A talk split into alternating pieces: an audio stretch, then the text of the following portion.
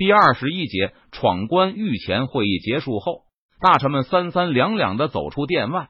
鳌拜乘人不备，一个箭步窜到索尼身旁，小声问道：“最近有一些关于四川邓明的谣言流传，想必你都听说了吧？”“没听说过。”苏尼毫不迟疑的答道。一通猛烈的摇头。鳌拜不满的盯着索尼，对方如此没有担当，让他很不满。既然知道是谣言，索尼也意识到自己刚才反应太过迅速了。遇到这种问题，应该先反问一句：“什么谣言？”然后再否认不实。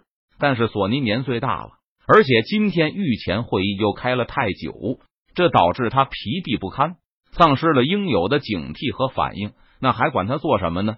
岂能不管？鳌拜焦急的说道，声音也不由得提高了一些，但随即又急忙压低下来。邓明很可能是崇祯的儿子，谁说不是呢？索尼连连点头。上次顺治就偷偷告诉过他和鳌拜这个消息。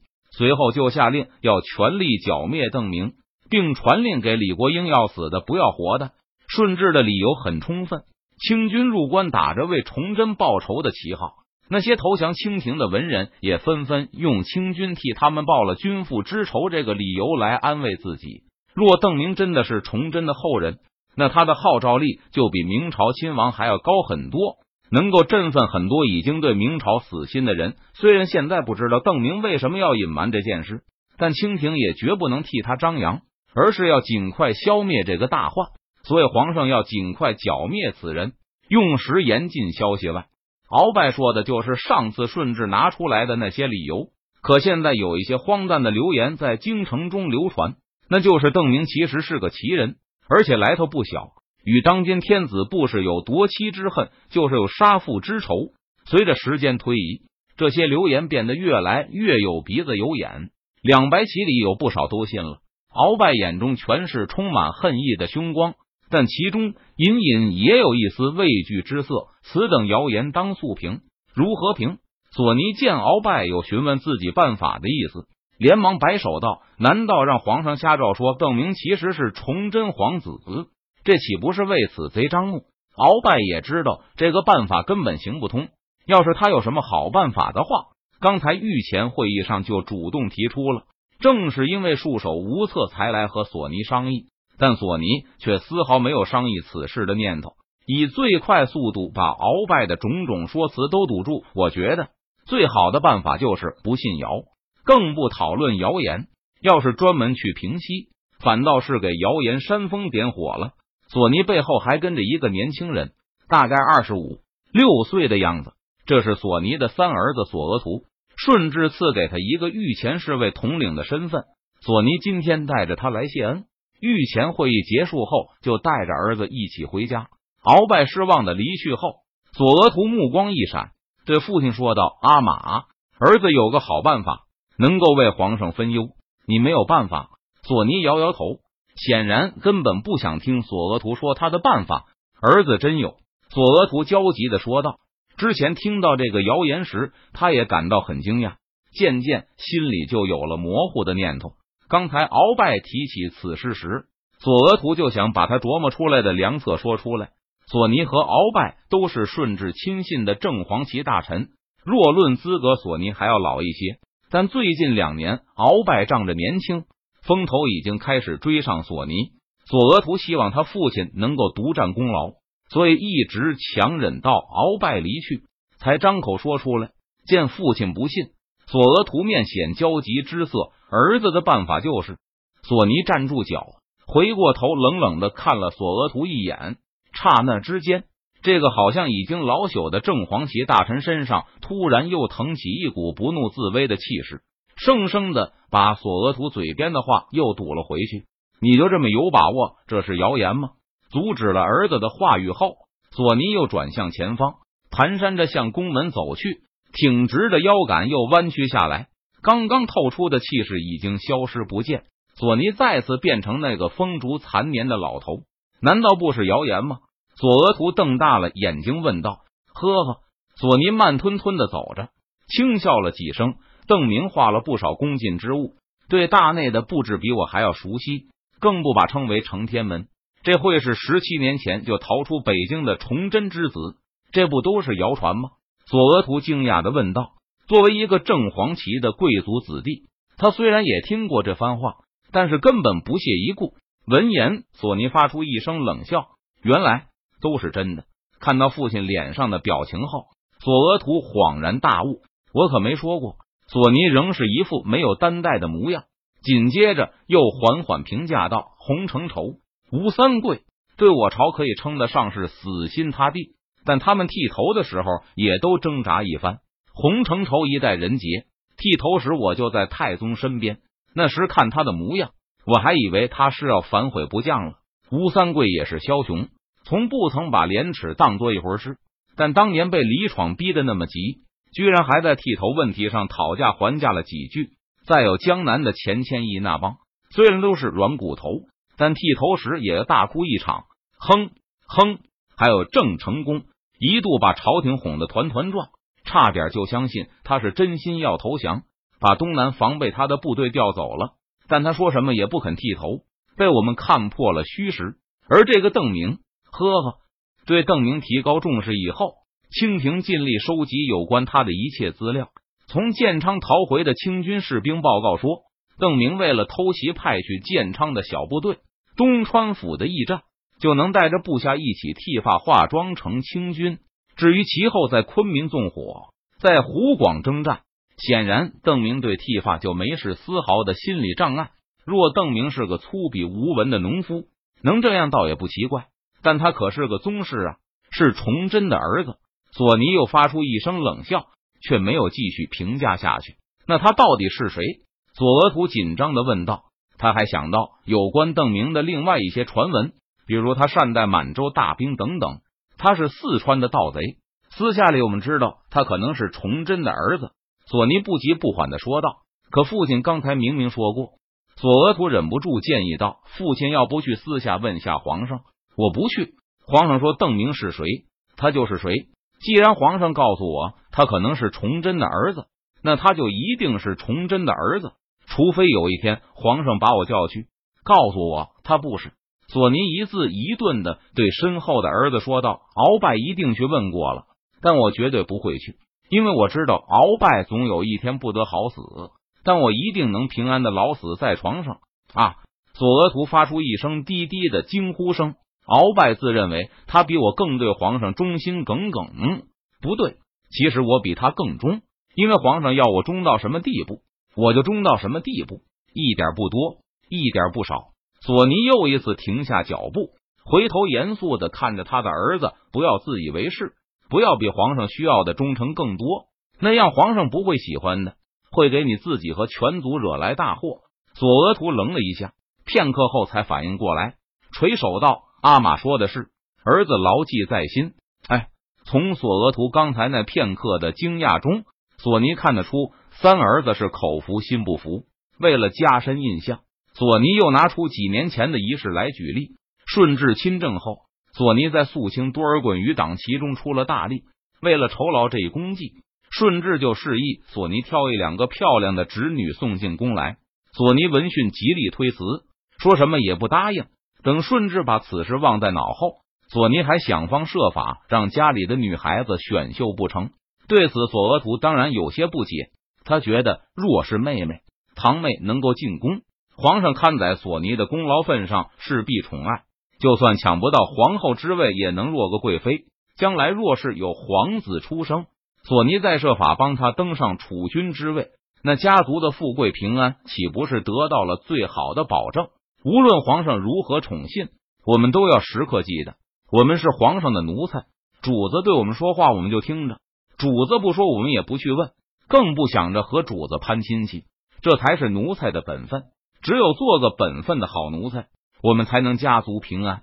为了加重印象，同一个否定词，索尼一口气对儿子说了四遍：千万不要，不要，不要，不要忘记，我们就是奴才，除了分内之事，什么也不做。什么也不想，父亲说的是。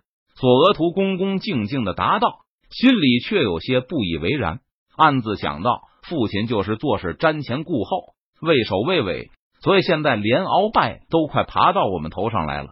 索尼看出儿子依旧没有完全心服，有那么一瞬间，索尼开始后悔让他出任御前侍卫了。老三从来不让人省心，不知道还来不来得及给他找个驻防八旗的位置，把他远远的打发到远处去。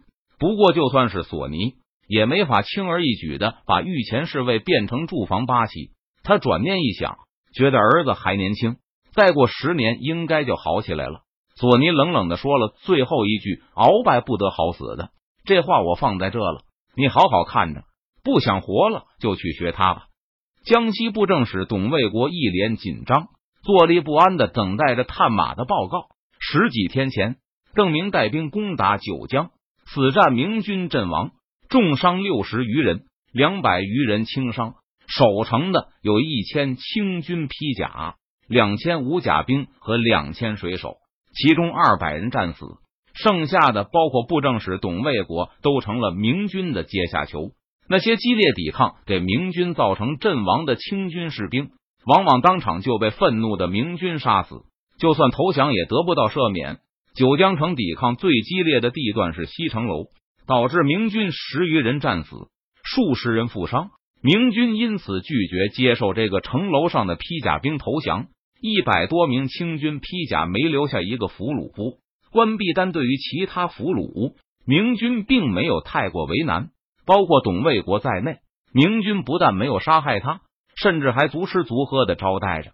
一开始，董卫国还以为邓明是想劝降，不过他很快就发现，所有被俘的清军都得到了足够的饮食。明军虽然在努力的劝说俘虏投降，但却没有丝毫处死顽固分子的打算。控制虎口后，明军的甄别工作也基本完成。邓明随即下令，把那些有家属在清军控制区的人、不愿意加入明军的单身汉，还有董卫国这种清廷的文武官吏一并释放，还每人发一两银子的遣散费。邓明对川陕露营的处理方法与湖广、江西露营有很大的不同，这在明军内部并不是秘密。邓明还专门组织过军官会议进行讨论。务必要全体官兵都能理解为何会有这种差异。现在明军全都明白，这是邓提督的远交进攻之计。对于威胁较大而且靠近成都的川陕露营，一定要尽力消灭。不但不能白白释放，还要收赎金，以削弱清军的实力，减少成都受到的威胁。但湖广、江西暂时都属于邓明鞭长莫及的区域。对于这里的清军，邓明就以削弱他们的战斗意志为第一目的。这种讨论有助于官兵理解统帅的策略，就是消息走漏，邓明也不怕。因为湖广、江西清军对邓明的策略越是了解，就越不容易产生负隅顽抗的念头。虽然被明军释放，但董卫国走出战俘营时，还是觉得前途暗淡。他把江西水师连船只带水手都丢光了，九江也入邓明之手。江西的漕运路线已经被切断了，战败被俘，一个丢官多半是跑不掉了。再加上无法完成今年的漕运任务，曹卫国觉得自己怕是时日无多了。朝廷一怒之下，说不定就会要他的命。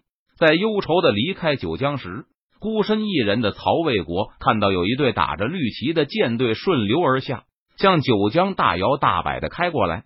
这是。当曹魏国确定这是湖广的漕运粮船后，他一个劲的揉眼，真不能相信天下竟然有这样的白痴，居然敢在光天化日之下强闯明军水师云集的九江。在那一瞬间，曹魏国甚至怀疑带队的湖广军官是个分不清红旗绿帜的色盲。不过，看到湖广的粮船开来时，曹魏国突然发现他的情况也不算那么糟。若是湖广的漕运也因此也切断的话，清廷或许就不会单单冲着江西大发脾气了。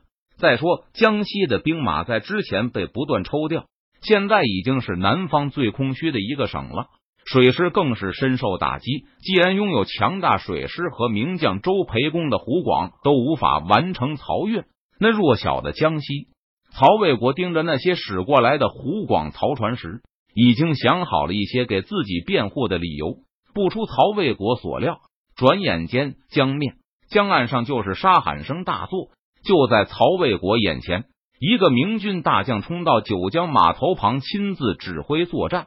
那个名将把手中宝剑在空中抡出一个又一个大圈，指着江面上的清军曹船，对身后的士兵们嘶声大喊：“放箭，放箭！”不过明军显然是猝不及防，很多弓箭手光带着一张弓，却忘记背上箭壶。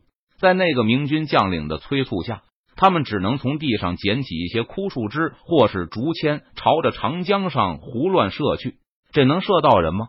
曹魏国虽然不精通军务，当他很怀疑枯树枝的威力，就是精良的羽箭也很难对江心上的船只构成大的威胁。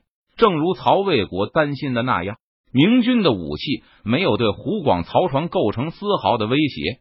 领队的曹运军官固然是一个大白痴，但他幸运的遇到了比他还要白痴百倍以上的对手。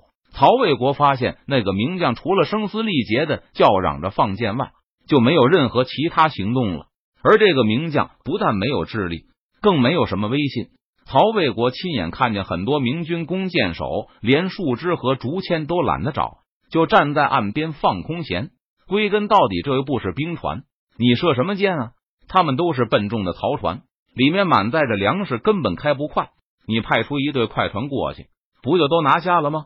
看到湖广的漕运船队慢悠悠的从眼前通过，心急如焚的曹魏国恨不得扑上前去，揪着那个白痴名将的衣领子，教他如何切断清廷的漕运。可那个明军将领却迟迟没有发出这个正确的命令。清军的漕船大模大样的从浙江蔽日的明军长江船团前驶过，上面始终响着激昂的战鼓声。战鼓声渐渐远去。曹魏国从震惊中恢复过来时，发现自己正瘫坐在地面上，眼前明军士兵就好像什么事都没有发生一样，依旧忙着各自的事情。又观察了半天，曹魏国终于不甘心的确认，没有一条明军战船离开码头去追击慢悠悠的湖广曹船，下游的湖广都能完成漕运，哪怕是一部分，但江西却一条漕船都到不了扬州。曹魏国眺望着那越行越远的绿旗，感到自己极度的都要发狂了。我怎么就没遇到这样的白痴呢？巡抚大人为了妥协责任，肯定也会说是因为我把所有的船都丢在九江了。到时候朝廷一琢磨，还是会认为我是罪魁祸首，会把我抄家问斩的。若是曹魏国知道此时湖广曹船上发生的事，恐怕他更会把废气炸了。负责押运这对曹船的清军将领是张长庚的一个心腹。根据湖广总督在奏章上的描述，他去年跟着周培公收复过黄州府，不久前还周培公也一起奋战在汉阳城墙前，身受数疮，死战不退。贼使如雨落，船上几无藏身之地。期间，贼人跳帮者不绝，前后厮杀声不绝于耳，直布浴血厮杀，擂鼓不停。终于杀出重围，贼人为之气夺，未敢追击。口述完惊险的闯关经过后，清军将领擦拭着额头上的汗水，又对师爷补充道：“对了，一定要重重的说几句江西露营的失职。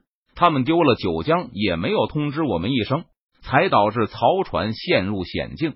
木湖广的曹船已经快看不见了。”曹魏国恶狠狠的看着那个明军将领的将旗。轻轻读出上面的大字，接着曹魏国就看到那个年纪轻轻的明军将领在卫士的簇拥下，有说有笑的从码头离开，向着自己的营帐方向去了。你笑个屁啊！你居然还好意思笑？见到明军将领的模样，曹魏国真是气不打一处来。他真恨不得一把把木坛从马上拖下来，左右开弓替邓明抽他几个大耳刮子。你坐拥大兵。邓明把他的水师交在你的手里，你居然眼睁睁的看着湖广的曹船从你眼皮底下跑了，你还好意思笑？那天曹魏国就这样在九江码头旁一直站到太阳落山，但怒气散去后，一个疯狂的念头在他脑海中逐渐成型。而今天，江西布政使曹魏国就是来把这个疯狂的计划付诸实现的。现在他正带着部下藏在鄱阳湖中。大人，传令兵兴冲冲的返回大营，向曹魏国报告道：驻扎在码头旁边的贼将还是那个姓穆的。好，曹魏国轻轻一拍大腿，心中又是兴奋又是紧张。返回南昌后，曹卫国就向江西巡抚张朝报告了他的所见所闻。明军切断漕运一事，让张巡抚也忧心忡忡，夜不成眠。攻破九江的明军还没有离开的意思。江西巡抚衙门听说邓明有一个名叫任堂的手下是江西人，在九江选榜募兵，一口气招募了上万名青壮。现在邓明肯定正忙着训练这批新兵。除此以外，江西巡抚衙门还听说明军把九江附近的媒婆都召去了。不知道正计划着什么阴谋诡计，明军迟迟不走，漕运就一直无法开始。自从九江失陷后，湖广和江苏的官场就开始弹劾张朝。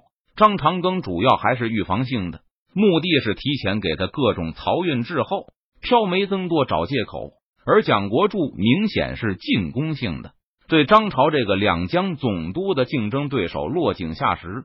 要是漕运一直送不到南京，还不知道蒋奸贼要说出什么难听话来。曹卫国恨恨的在心里咒骂了一声。他的军事冒险是无计可施的江西巡抚最后的希望了。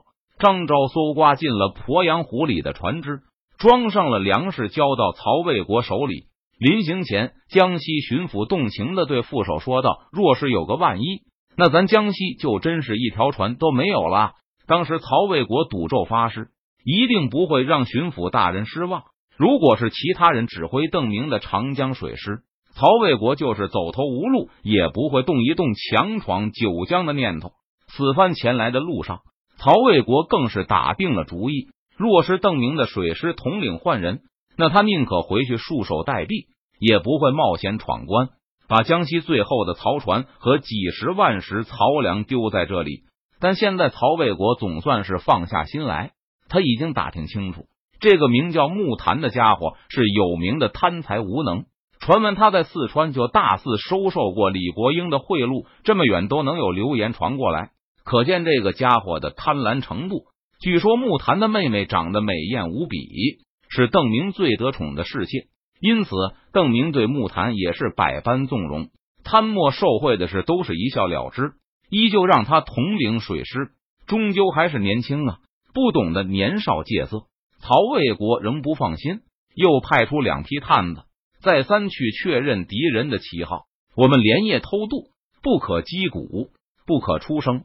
探子出发后，曹卫国再次叮嘱部下道：十几天前，他亲眼看见湖广漕船敲锣打鼓的从明军船队前过去了。他今天的准备可比湖广水师要妥当的多，不但趁夜偷渡。而且还尽可能不发出动静。松枝等燃烧材料，曹魏国早都已经准备好。等从明军阵前冲进长江后，清军就会点起火，直奔下游而去。白天明军都不会追赶湖广的漕船。曹魏国觉得他们更不会夜晚出营追自己，所以只要从明军水营驶过，就应该是安全了。至于不能举火的这段路，曹魏国也都有完全准备。他在每条船上都安排了熟悉水文的向导。鄱阳湖进入长江的通道也不算很窄，只要小心一些，应该不会有大碍。至于押送军队的装备，曹卫国认为并不重要。若是邓明改命其他人负责水师，那曹卫国根本没有丝毫可能冲出去。装备再精良也没有用。至于木坛这个草包，曹卫国估计他根本不做侦查的。如果稍微有点侦查意识。也不至于让湖广漕船到了眼前还不知道。既然明军不能提前大模大样而来的湖广漕船，那更不可能注意到江西漕船已经偷偷摸到了近前。这个时候以最快的速度冲过去就好。就算武装到牙齿，又有什么用？难道还真想和明军打一仗不成？两批探子先后返回九江码头，确定是木坛负责无疑。其中一批探子甚至打探了邓明其他两个部下的位置。周开荒在城东练兵，任堂在城南募兵处甄别新兵，郑明本人在城中衙门里。天助我也！曹卫国仰天大笑起来，笑得欢快无比。家破人亡的灰暗前途，总算是要将其逆转了。笑过之后，曹不正使再无丝毫迟疑，当即传令全军扎营休息。准备按照原计划，在日落后拔营出发。子夜时分抵达九江，然后从明军船团前冲过。这份奏章可要好好写一写。下完命令，曹魏国不禁琢磨起报捷的奏章来。这不但关乎江西巡抚的前途，更关系到朝廷对他的观感。